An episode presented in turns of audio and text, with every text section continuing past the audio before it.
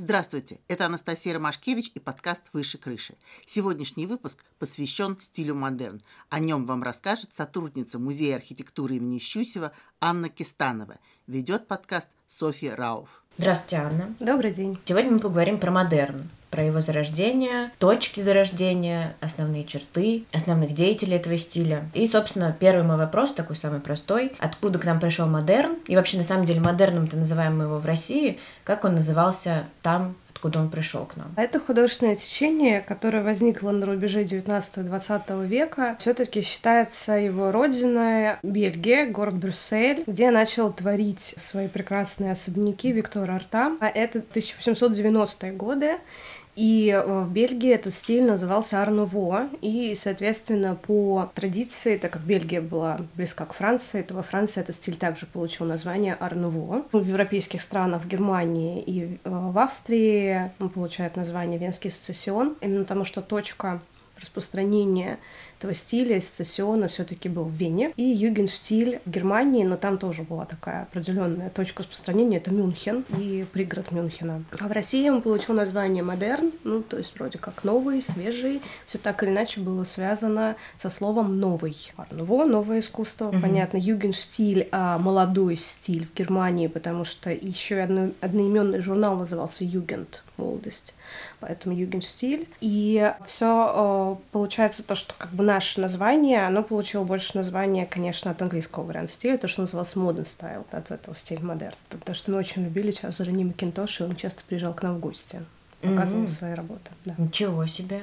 Ну, сейчас мы про него поговорим. Mm-hmm. Хорошо, в Брюсселе, э, может быть, мы назовем какие-то там точки, локации, какие-то определенные да, знаковые события, которые определили это появление? В принципе, наверное, было единственным знаковым событием, ну, не единственным, а как бы всеобщим знаковым событием, то, что мы все-таки немножко устали от долгого периода историзма и эклектики, и не только России, но и Европу в том числе. Если в Америке это все еще продолжалось достаточно долгое время, время. А, ну, в Америке совершенно другая история, у них нет такой базы, да, многолетней. Здесь и появление новых строительных материалов оказывает влияние появления железобетона и новых возможностях, ну и попытка как бы вздохнуть от э, старых бесконечных стилей, повторения этих стилей, и попытка придумать что-то новое дало такой толчок повсеместный. То есть стиль модерн — это интересное явление, которое рождается везде практически одновременно с одними идеями, которые витали в воздухе. То есть не кто-то конкретный приехал и сказал, мы делаем так, uh-huh. либо выпускал журналы, и все листали журналы и говорят, типа, мы хотим вот так.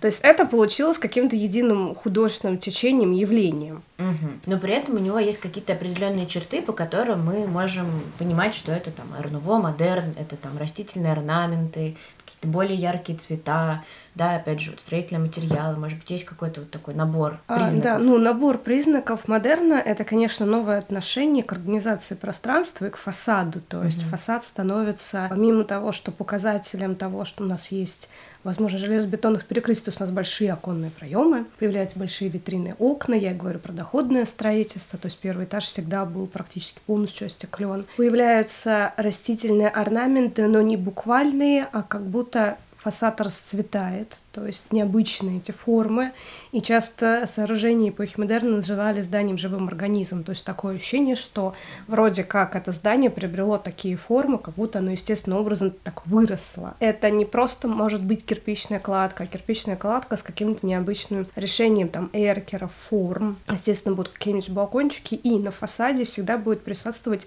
так называемый синтез искусств, который и воспитывали тоже в этом стиле, и в этом стиле было понятие универсального универсального человека. Целой колонии художников самостоятельно в себе развивали таланты не только к архитектуре, к рисованию, но и к прикладным искусствам. Они старались это все сочетать, вспоминая опыт средневековья на самом деле, потому что это действительно обращение еще к своим корням и повышенное национальное самосознание. Поэтому мы называли вообще значит, национальным художественным стилем, национально-романтическим стилем. Ну и, соответственно, он был применим как к архитектуре, так к интерьерам, так и к декоративно-прикладному искусству. Вот какие, может быть, мы можем назвать предметы, приметы? Получается, что этот стиль, он охватил все сферы деятельности жизни человека. Угу. То есть от формы чашки, формы светильника до формы ручки дверной, до паттерна на обоих. Тебя окружал вообще весь этот мир. По сути, это создание предметного мира человека. Растительные элементы или морские элементы могли находиться действительно на предметах ухода, ну, то есть женского гардероба, а там всякие, не знаю, там туалетные ложечки, расчески, да, и дальше ты уже переходишь к костюму, то есть на одежде же тоже сказалось, и у тебя будет будуар еще в этом стиле с мебелью. Это действительно такое глобальное событие, и тут еще важно добавить то, что многие архитекторы в разных странах европейских начали развивать понятие массового производства, но не штампованного, грубого, однотипного, а массового производства красивого. Они в массы, в средний класс пытались дать им возможность иметь красивую вещь, но не очень дорогую, чтобы человек среднего заработка заработка класс мог иметь у себя такую расческу красивую, например, либо mm-hmm. возможность купить такие обои и украсть им комнату. Или флакон духов. Или флакон например, духов, да. Рене Лалик, это же модерн, да, да, можем его отнести к этому течению. Здорово. А можно ли сказать, что только модерн так смог объединить вот все сферы жизни в себе? Или мы так про все стили можем сказать? Ну, в целом, конечно, можно так сказать про эпоху Ренессанса и про эпоху барокко, просто это как раз э, часть таких глобальных стилей, которые начинают оказывать влияние на жизнь человека. Я называю, конечно же, самые, самые крупные стили, которые в самом начале своего развития и появления поколения, они, конечно же, тоже начинали это формировать. Просто сознание было тогда другое, и возможности были другие. К началу 20 века все таки прогресс да, технически дает такие возможности. Хорошо. Тогда из Брюсселя переносимся во Францию. Да, да мы переносимся в Париж.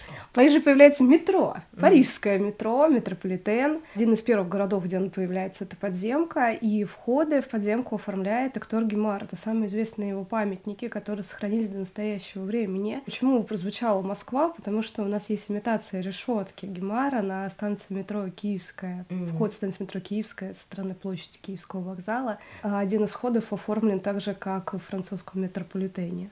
Mm-hmm. Ну и, конечно же, Кастель Беранже, самый известный доходный дом, который стал одним из первых памятников модерна именно в Париже, и который в свое время как бы прославил даже Гемара, хотя это была чистая авантюра. Он был молодым архитектором, которого, ну, просто вложились и поверили, владельцы того доходного дома, и он там устроил красоту. Там даже черные лестницы были оформлены стеклолобовыми фальконье разной формы и разного цвета, и это сохранилось до настоящего времени, что большой плюс. Это здорово. И туда можно пройти на экскурсию, или он сейчас как жилой дом? Это жилой дом, но mm-hmm. туда можно попасть, так как это памятник, то mm-hmm. есть а, вежливые парижские жители mm-hmm. этого дома могут вас пустить в подъезд, чтобы вы посмотрели хотя бы лестницу. Класс. Это очень ценно. Это того стоит, да. Угу. Хорошо. Куда из Франции перемещаемся? Поехали в Австрию. Поехали. Было бы неплохо, да. Мы отправляемся в Австрию и будем говорить про австрийский сецессион. Главный такой вот источник и объединяющее здание — это дом Венского сецессиона, который, соответственно, строился для того, чтобы показывать произведения молодых художников, архитекторов и так далее. И это было целое объединение, группа людей, в которую входил в том числе Густав Климтен. Это самое известное mm-hmm. имя и фамилия, которым связывает Венский сецессион. Но это художник, но, конечно же, он там написал целый фриз. То есть в Дом Венский сессион, кстати, можно попасть, это музей, посмотреть на фриз Климта и на временные выставки. Дом Венского сессиона строил Йозеф Мари Ольбрих. Это очень важная личность, которая связана еще с югенштилем. Ну и, конечно же, Отто Вагнер. Отто Вагнер — это архитектор. Я его сравниваю с Шехтелем, на самом mm-hmm. деле, потому что по возрасту они примерно ровесники. Mm-hmm. И Отто Вагнер начинал с эклектики, с историзма и, как сказать, уже в середине жизни, ну, ладно, я эту молодежь поудучу, он переходит уже к новому стилю, хотя, конечно, у него еще остаются вот эти вот мотивы ориентализма, он очень любил какую-нибудь скульптуру добавить активную на фасад, но он как бы объединяет всех этих молодых ребят, которые пытаются строить новый стиль, создавать новый стиль, и которые организуют эти художественные выставки в этом доме Венского стациона. Сейчас в одном из входов в метро, бывших павильонов метро, который сейчас не работает, на Карлсплац, там музей Отто Вагнера. То есть mm. туда тоже можно попасть. И там, ну, конечно, там, не, там все на копиях, но тоже важно. И а, сам павильон — это его работа, Карсплац.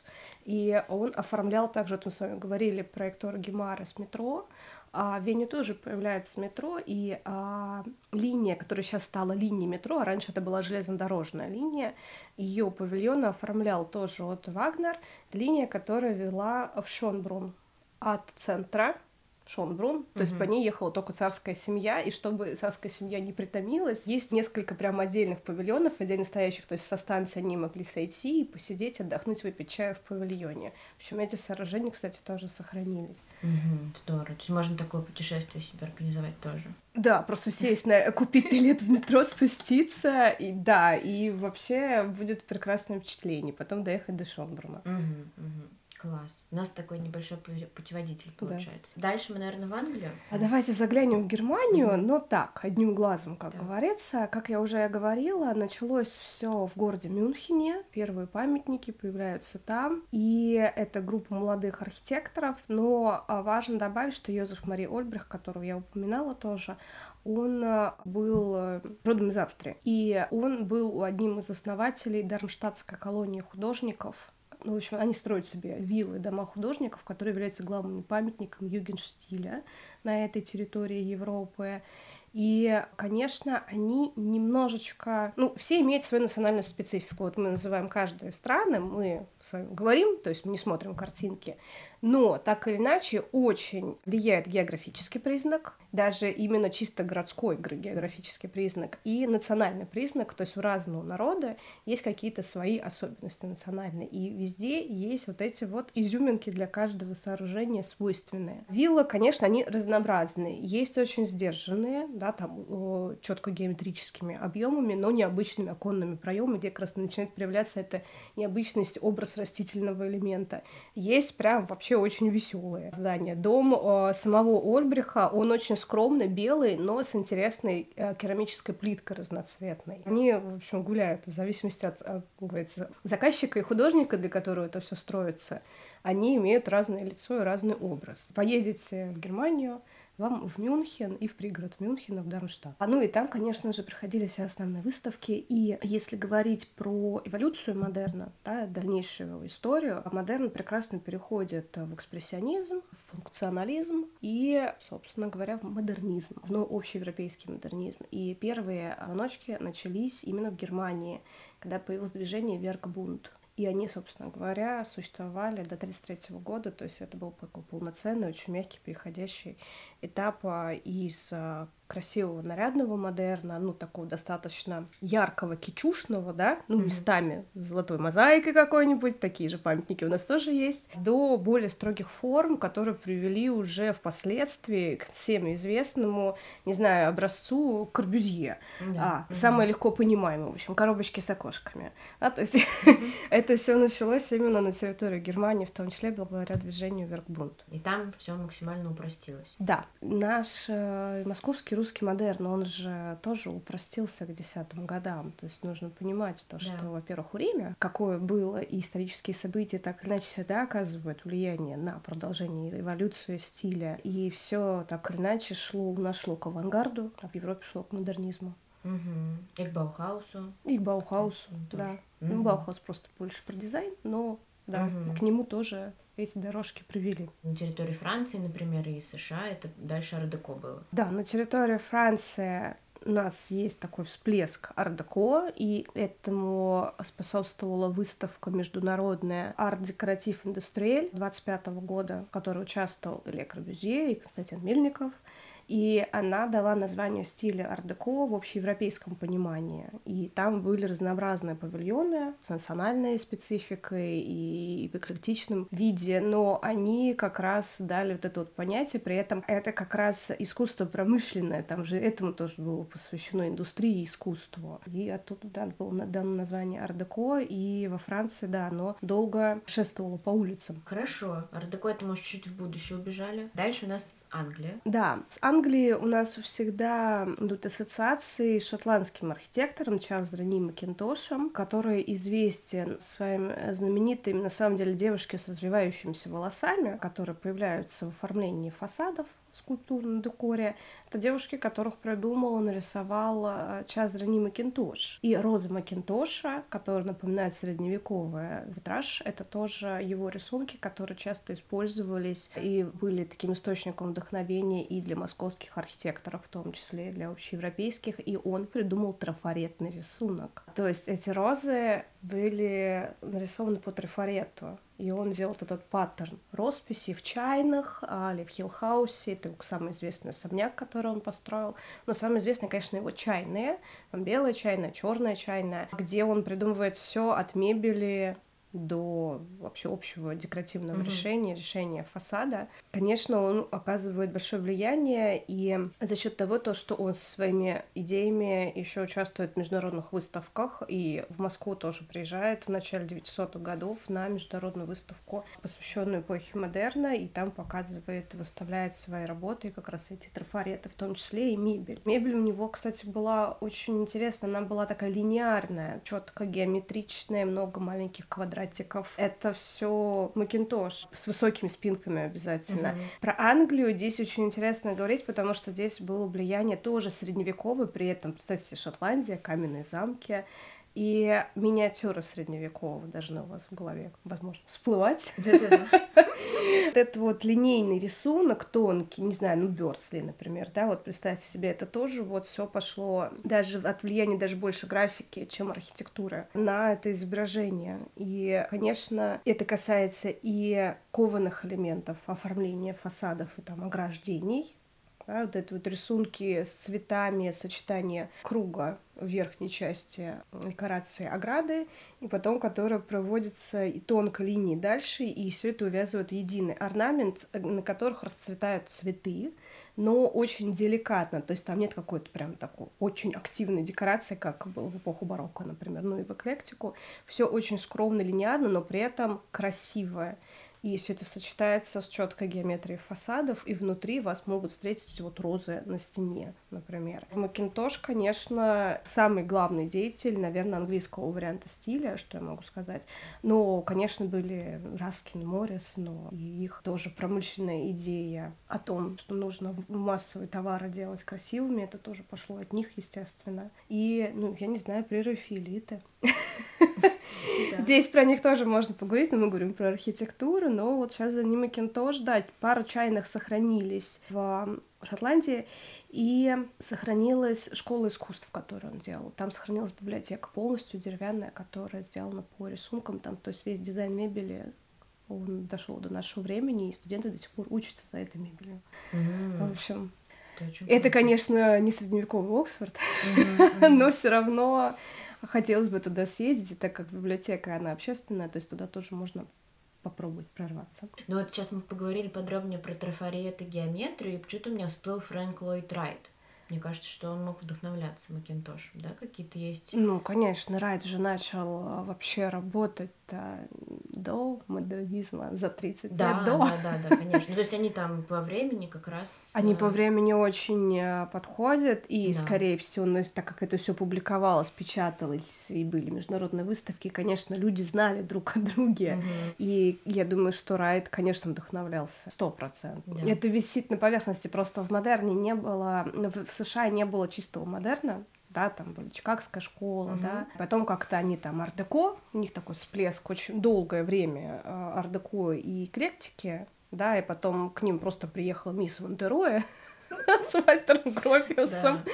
и потом Нехова и модернизм. Ну, то есть из США это совершенно другая история, но очень интересная и необычная, которая, ну, они проходят там условно за 200 лет историю искусства, историю да. развития стиля, да, учитывая, что сколько мы за это время нарастили. Три тысячи да, лет. Про США, когда говорят, часто вспоминают Тифани и вот эту лампу да, Тифани. Да, лампу Тифани. Ну, mm-hmm. это тоже часть э, как раз вот идеи Раскина и Моррис. Для наших слушателей Тифани это не, не те Тифани, которые ювелиры, точнее, они же это сын собственно, владельцев Да. ювелирной лавки Тиффани. Да, которые решили э, работать со стеклом художественным только с предметами декоративно-прикладного искусства, окружающими предметами. То есть лампа Тиффани это всегда был показатель того, что у тебя есть определенный достаток. А маленькую лампу Тиффани многие могли себе позволить заработать на нее.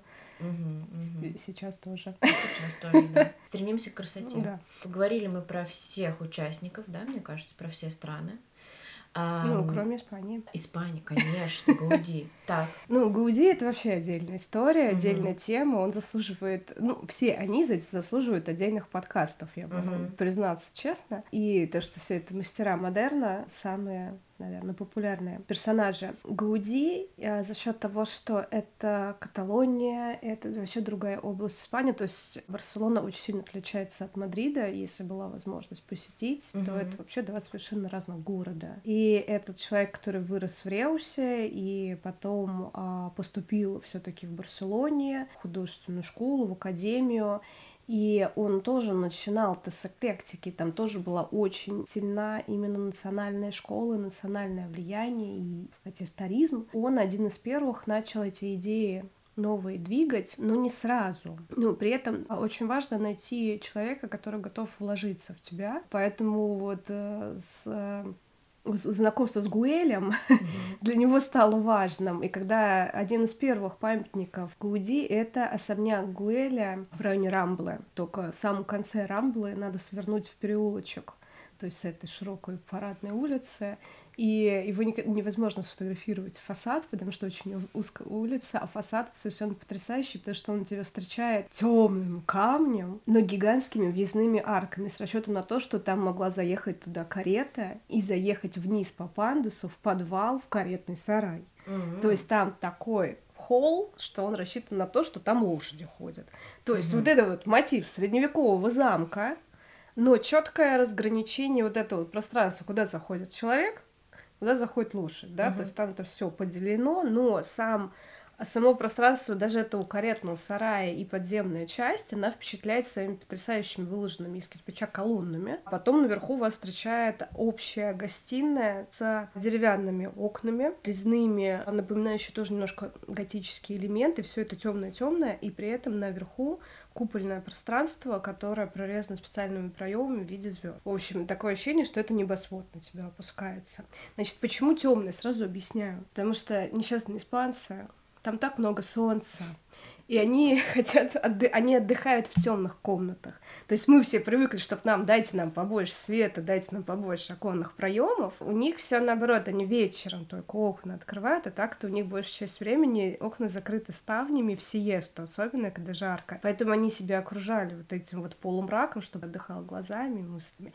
Естественно, там есть светлые комнаты, они просто обращены так на сторону света, то есть четко на юг четко на север они никогда не обращены, они обращены больше на восток и запад. И с расчетом на то, в какое время суток будет в этой части здания солнце. Конечно же, не хотелось постоянно жечь свечи и э, жить при искусственном свете, поэтому, конечно, столовая, библиотека, они все-таки направлены на солнечное пространство, но вот всякие там гостиные, зоны отдыха, они все максимально затемнены. В общем, это совершенно потрясающее сочетание нужд человека, который живет в этом жарком городе, и ввода нового стиля, и при этом используя старые материалы, то есть камень и дерево, как они привыкли, так он это использует. Ну, там, конечно, он еще в меру эклектичный, вот этот, этот особняк Гуэля, о котором я говорю. То есть там резные профилированные потолки с этими балками, там красиво все очень резное, очень красивая мебель, ничего не могу сказать. Богато. Ну, это заказчик. да. И если мы уже переносимся к более известным его работам, ну, парк того самого Гуэля, это же целая идея, целая теория и целая идея создать таунхаусы и создать отдельный поселок со своей там идеологией и отдельной возможностью, ну, там провели воду, там вот это собственно говоря, сделана основная эта площадь, да, где собирается вода, и Да. сквозь э, песочек она, дождевая вода скапливается, собирается в этих колоннах, а цистерны внутри, да, и, и, собственно говоря, там происходит круговорот, круговорот воды. Это абсолютно инженерно гениальная идея. И при этом сочетание соединения с природой, да, то есть там вот эти вот всякие гады, морские ящерицы и так далее, которые декорированы в интересной технике, где это все оформлялось битой керамикой. И, то есть такая своеобразная мозаика, но тоже с национальным мотивом. Ну, то есть и это вообще, в принципе, строительный мусор.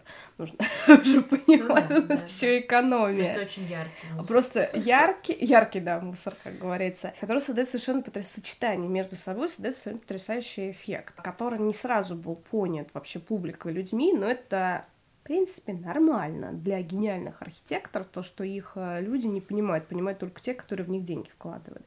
Да, и при этом совершенно потрясающие два доходных дома, Каза Бальо и э, Ля Педрера, э, как это, они злобно назвали, каменоломня, да, где человек просто сделал а, я имею в виду Ля Педрера, сам несущий фасад. То есть, почему назвали каменоломней? Потому что он у него собран из камня, красивым, с этим непонятным движением волны, такое ощущение, что действительно это просто созданный какой-то скала. На самом деле, да, он достаточно тяжелый, но у него внутри пронизано все конструкциями, фасад сам себя несет. То есть там, опять-таки, тоже инженерное открытие и идеи системы отопления, цепные арки. Но Саграда Фамилия вообще молчу. Первоначальные идеи, они настолько потрясают, и когда ты заходишь в Саграда Фамилию, ты видишь глазами Гауди, как он верил в Бога. А он был очень верующим человеком, и он смог создать этот эффект при этом в любое время суток. То есть там настолько потрясающе организовано пространство с помощью этих очень высоких необычных колонн, сочетание витражей, и если вы будете в Барселоне, вам нужно в Саграду Фамилию сходить два раза, утром и вечером. Это два совершенно разных эффекта, но абсолютно потрясающих. Даже не нужно забираться там на эти башни. Ну, это так, если вам не хватит того experience а, который вы получите в пространстве основного зала храма. И это настолько поражает воображение, то есть ты понимаешь, что этот же человек, да, он сделал доходные дома, он говорил про цепную арку, и ты понимаешь, насколько он любил архитектуру, любил творчество, и насколько он полностью себя отдавал всю историю. И с этой несчастной Саграда Фамилии он и помер около нее, потому что он там все ходил, думал, думал, думал и попал под трамвай, бедняга, но был уже глубоко пожилым человеком. Uh-huh. И он, кстати, жил в особняке в парке Гуэли, кстати говоря, а все это время. То есть долго он ходил до Саграды Фамилии, с холма спускался, там реально долго идти. И, конечно, так как это все не довели до конца и до ума, и то, что они там пытаются достроить и доделать, это уже не то поверьте мне, и когда вы смотрите издалека на эти початки, как называют, но а, эти початки, это же кажется, что это просто песочный замок, мокрый песочек собрали, это даже не кукурузка, да, то есть это как раз то, с чем имеет дело там маленький ребенок, сидя на пляже на берегу моря, да, в Барселоне, и какой-то подручный материал, ну, как бы визуально должны собрать у вас такую картинку. То есть кажется снаружи, что это такой пряничный домик, условно. Ты заходишь внутрь, ты понимаешь, что это дом Бога. А, в общем, Гауди, он а, немножко отдельный от всего этого, ну, так как Испания все таки была далековато, ну и Гауди такой отдельный, важный персонаж. И когда ты смотришь на современную испанскую архитектуру, ты понимаешь, откуда выросли ноги, потому что там очень много сочетаний органической архитектуры и ты знаешь родину этого человека. Там Калатраву, очень далеко ходить. Возьмите Калатраву, и вы сразу поймете, у вас все сойдется сразу. Да. Но это удивительно, конечно, да, что вот э, инженерная сила так сочетается вот с гармонией внешней, да, и декоративностью, потому что как будто бы кажется, что, ну, если инженерная конструкция там хорошая, разумная, то как будто бы она не может быть красивой. Ну, то есть, да, мне кажется, это такой ну, современный да, взгляд. Ну, да, это современный это? взгляд, но многие считают Шуховскую башню красивой. Да, нет, ну она красивая, да. действительно. Ну, может быть, мы архитектурные фрики, не знаю. Да. Вообще она красивая. Здорово. И, конечно, не может не возникнуть вопрос, а как же наши московские мастера узнавали, что там происходит? Они посещали выставки, кто-то к нам приезжал, как Макинтош. Как вот происходила эта передача? А, передача происходила за счет международных выставок в том числе. Mm-hmm. А, то есть и 900 года в Париже, и в Глазго была выставка в 901 году, куда Шехтель ездил. Так что это была большая связь. При этом проходили, ну это вот гигантские международные, я вам называю, угу. но были небольшие маленькие выставки. И почему в Санкт-Петербурге а, северный модерн достаточно активный, потому что вот они там общались с этими а, финнами и эстонцами, у которых был как раз вот этот свой национально-романтический стиль, и они угу. там вместе обменивались, работали, и в Выборге строили финские мастера в том числе, то есть у них проходили свои местные выставки. Ну, в общем, как у нас в Союзе художников проходили выставки, ну, в общем, для сравнения, просто они имели не такие большие масштабы.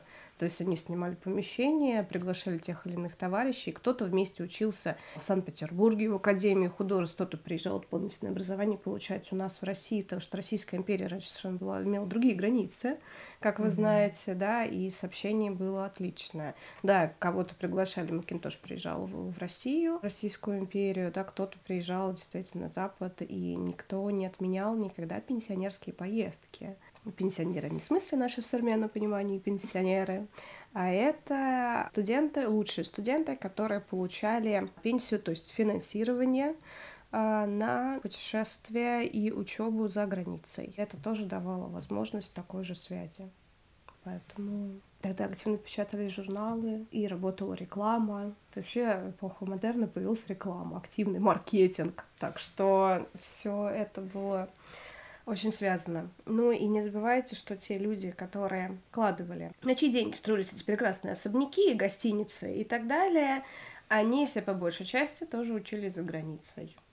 Поэтому и имели прекрасное понятие о том, что происходит там, и старались вывозить угу. а, творцов за границу в том числе, в общем, подкармливать их. Угу. Ну, то есть настоящий мир, мир без, без границ. Да прекрасное время. В целом, а, в принципе, если вам эта тема как-то близка по духу и по сердцу, а, ну, не знаю, вы можете послушать, посмотреть лекцию на YouTube, мою лекцию «Мастера европейского модерна». Она лежит на страничке Музея архитектуры. То есть там хотя бы будут картинки о тех, о ком я говорила. Ну и если вы сейчас, например, находитесь не в Москве, а в каком-то из этих городов, которые я назвала, ну просто пойдите и погуляйте. А у них там вообще миллион путеводителей по этим памятникам, особенно в Брюсселе, я могу сказать, у них прям карта составлена. А чуть не в аэропорте вам ее дают, потому что у них очень популярно Арнуво, не только а, Виктору Арта, потому что там была, конечно, целая школа архитекторов, которая занимались этим строительством, его коллеги.